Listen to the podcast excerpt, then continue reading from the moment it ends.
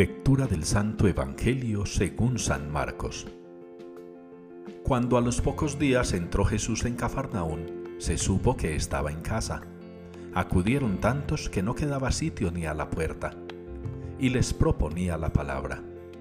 Y vinieron trayéndole un paralítico llevado entre cuatro, y como no podían presentárselo por el gentío, levantaron la techumbre encima de donde estaba él. Abrieron un boquete, y descolgaron la camilla donde yacía el paralítico. Viendo Jesús la fe que tenían, le dice al paralítico, Hijo, tus pecados te son perdonados. Unos escribas que estaban allí sentados pensaban para sus adentros, ¿por qué habla éste así? Blasfema. ¿Quién puede perdonar pecados si no solo uno, Dios? Jesús se dio cuenta enseguida de lo que pensaban y les dijo, ¿Por qué pensáis eso? ¿Qué es más fácil, decir al paralítico tus pecados te son perdonados? ¿O decir levántate, coge la camilla y echa andar?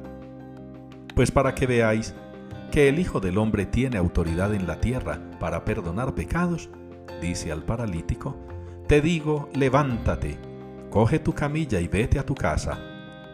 Se levantó, cogió inmediatamente la camilla y salió a la vista de todos se quedaron atónitos y daban gloria a Dios diciendo, Nunca hemos visto una cosa igual.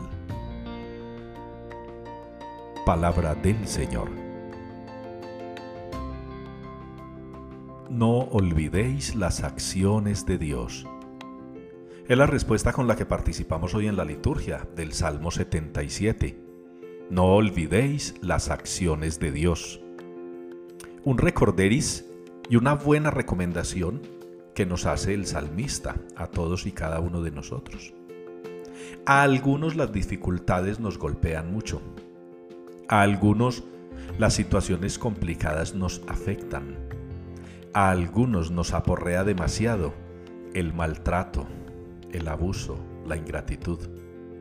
A muchos nos causa demasiado malestar cuando las cosas no son como deberían ser cuando las actitudes no corresponden a lo que debería hacerse. Y por eso muchas veces dejamos de recordar lo bonito de la vida. Muchas veces nos quedamos en esas situaciones complicadas, en esos momentos malucos, y nos olvidamos de todas las acciones que Dios ha hecho a favor nuestro.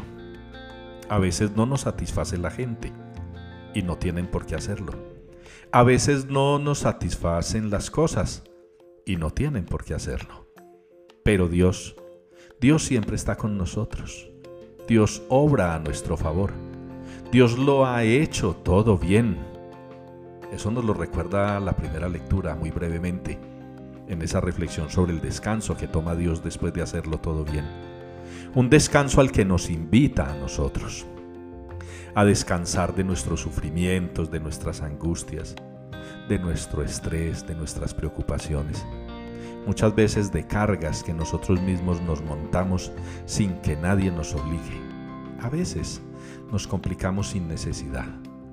Tenemos que sentirnos sanados del Señor, dejarnos guiar hacia Él, así como en el Evangelio ese relato tan bonito de esa sanación que hace el Señor. Él lo puede todo Confiemos en Él. Él lo puede todo. Abandonémonos a Él. Él lo puede todo. Darnos incluso el descanso que tanto necesitamos. Por eso, junto al salmista, recitemos y apropiémonos de esa expresión.